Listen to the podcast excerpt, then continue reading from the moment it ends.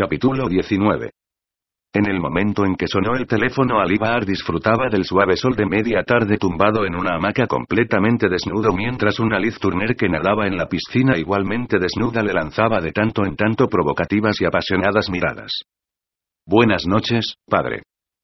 Dijo en cuanto tomó el aparato. ¿Por qué supongo que ahí es de noche? Lo es, hijo, lo es, aunque alguna vez me gustaría poder decirte lo contrario puesto que ello significaría que los vientos vuelven a soplar del noroeste. ¿Cómo te encuentras hoy? Maravillosamente, padre, te lo juro. Y tenías tu razón. No sé si estoy vivo o muerto, pero lo cierto es que este es el auténtico paraíso que prometió Mahoma.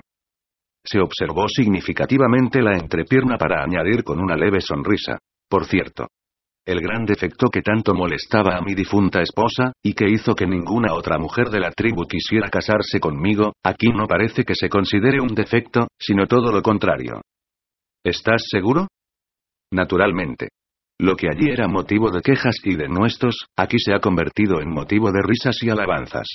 Con decirte que a veces incluso me lo adornan con flores. ¿Flores? Se asombró el anciano, aquí solo se le ponen flores a los muertos. ¿No se te habrá muerto? No, padre, descuida. Le tranquilizó su vástago. Está más vivo y más activo que nunca. Pues recordando lo que solía decir tu pobre esposa, eso ya debe ser como para salir corriendo. ¿No te repudian las mujeres? En absoluto. Solo tengo una, pero jamás se cansa. ¿Una sola? ¿Y jamás se cansa? Ciertamente debe tratarse de una de las auténticas uríes que nos prometió el profeta. El viejo Kabul dejó escapar un profundo suspiro al señalar. Si realmente el paraíso es así, no me importará que me lleven a él lo más pronto posible. No tengas prisa, le recomendó su hijo. No tengas prisa. Las uríes pueden esperarte un poco más. Dile a Talila que no me he olvidado de sus zarcillos. Os quiero mucho. Buenas noches. Colgó, dejó el aparato bajo la toalla para que no le diese el sol y continuó tomando plácidamente ese sol hasta que Liz Turner surgió del agua y acudió a su lado para comenzar a untarle aceite protector con innegable sensualidad no exenta de un provocativo erotismo. A continuación encendió un habano, le encendió de igual modo a Alibar la vieja cachimba, y permanecieron así los dos, abrazados y fumando relajadamente hasta que la puerta que conducía al exterior se abrió con estruendo para que hicieran su aparición tres amenazadores comandos vestidos de negro y armados hasta los dientes. Seis o siete más saltaron el muro cayendo sobre la hierba para rodar acrobáticamente apuntándoles con sus metralletas, al tiempo que otros cuatro descendían con cuerdas por la fachada de la casa. Todo fue confusión, amenazas y órdenes de alzar los brazos, hasta que los intrusos repararon en el hecho de que quien tenían ante ellos, totalmente desnuda y con las manos sobre la cabeza, era la estrella cinematográfica del momento. La madre que me parió. exclamó el primero en caer en la cuenta, pero si es Liz Turner. Y en pelota. ¿Cómo está la tía? masculló entre dientes quien tenía a su derecha. ¿No les parece que están llevando demasiado lejos eso de perseguir a los fumadores? Le espetó la indignada actriz, ¿es que ya no puedo fumar ni en mi propia casa? El sempiterno coronel Vandal, que acababa de irrumpir con un arma en la mano, tardó unos segundos en captar cuál era la auténtica situación y al fin optó por avanzar cuadrándose respetuosamente pese a que resultaba evidente que se veía obligado a tragar saliva para mantener la necesaria compostura ante tan insólita situación. Perdone que hayamos invadido su casa, señorita balbuceó apenas. No se trata de la campaña antitabaco. Es que estamos buscando a un peligroso terrorista. ¿Pretende insinuar que tenemos aspecto de terroristas?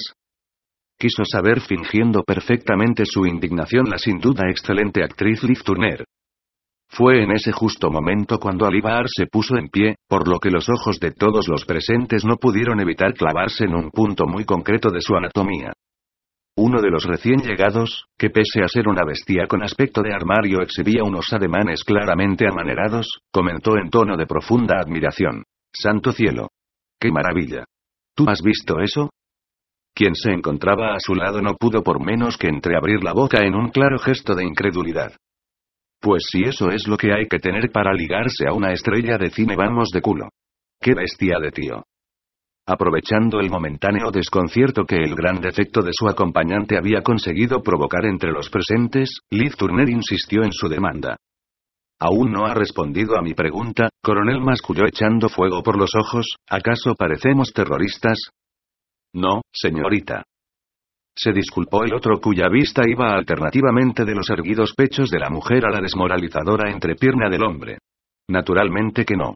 Lo que ocurre es que el terrorista al que andamos persiguiendo se comunica con sus cómplices a través de un teléfono móvil cuya señal nos indica su posición. ¿Y eso cómo es posible? Cosas de la tecnología moderna, señorita. Pero por desgracia lo que ocurre es que cuando es el sospechoso quien llama el margen de error es mínimo, pero cuando le llaman a él, la cosa cambia. Nos consta que tiene que estar por las proximidades, pero a la vista de lo ocurrido no creo que sea buena idea irrumpir a la fuerza en todas las piscinas de Beverly Hills. No. Admitió ella con una leve sonrisa. Supongo que no. Pero si lo intentan, no se les ocurra asaltar la casa de Nicholson que en cuanto se bebe dos copas sería a tiros con los intrusos, o la de los Douglas, que tienen cinco Rottweiler capaces de arrancarle una pierna a cualquiera. Le agradezco la información, aunque le garantizo que no pienso seguir con esta absurda búsqueda en una zona tan conflictiva. Se volvió de improviso al amanerado que continuaba clavado frente a Alibar para vociferar autoritariamente. Número 3. Déjese de tonterías que no estoy para mariconadas. Vista al frente. Aquellos de sus hombres que habían abandonado el interior de la casa tras registrarla minuciosamente se cuadraron ante él aunque sus ojos se dirigieron de inmediato hacia otro lado. No hay nadie dentro, señor. Dijo uno de ellos. Falsa alarma. Santo cielo. ¿Y eso qué es? Nada, hijo, nada. Le calmó de inmediato el atribulado coronel Vandal. No te dejes impresionar por lo primero que veas. A continuación se cuadró de nuevo ante la dueña de la casa para señalar respetuosamente. Lamento profundamente lo ocurrido, señorita. Son cosas que pasan. Lo entiendo y lo disculpo, le tranquilizó ella con estudiada amabilidad.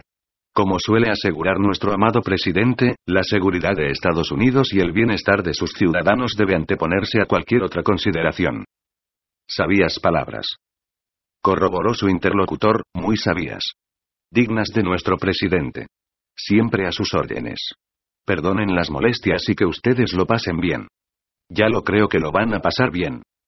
No pudo por menos que murmurar muy por lo bajo el amanerado, qué suerte tienen algunas. El abrumado coronel Vandal se alejó mohino, cabizbajo, acomplejado y mascullando casi para sus adentros. Qué ridículo, madre. Qué ridículo. Y qué complejo. Ya en la puerta se despojó de la gorra y comenzó a golpear con ella al hombre que cargaba el pesado y sofisticado aparato de radio. ¿Con que este era el punto exacto, estúpido? Le espetó, ¿para qué queremos tanto satélite y tanta tecnología? Nos gastamos miles de millones en aparatos que no sirven para nada. Ya le advertí que existía un pequeño margen de error, fue la tranquila respuesta al tiempo que hacía un amplio gesto señalando las hermosas mansiones que se extendían a su alrededor al añadir. Ese tipo tiene que estar muy cerca, se lo aseguro. ¿Y qué espera que hagamos, Flanagan? Le replicó su indignado superior, invadir las casas de todas las estrellas de Hollywood. Ya ha oído cómo se las gastan. Cretino. Estoy rodeado de cretinos. Cuando ya se alejaban calle adelante camino de las negras camionetas que aguardaban tras la siguiente esquina, uno de sus hombres se volvió al amanerado para inquirir señalando a sus espaldas.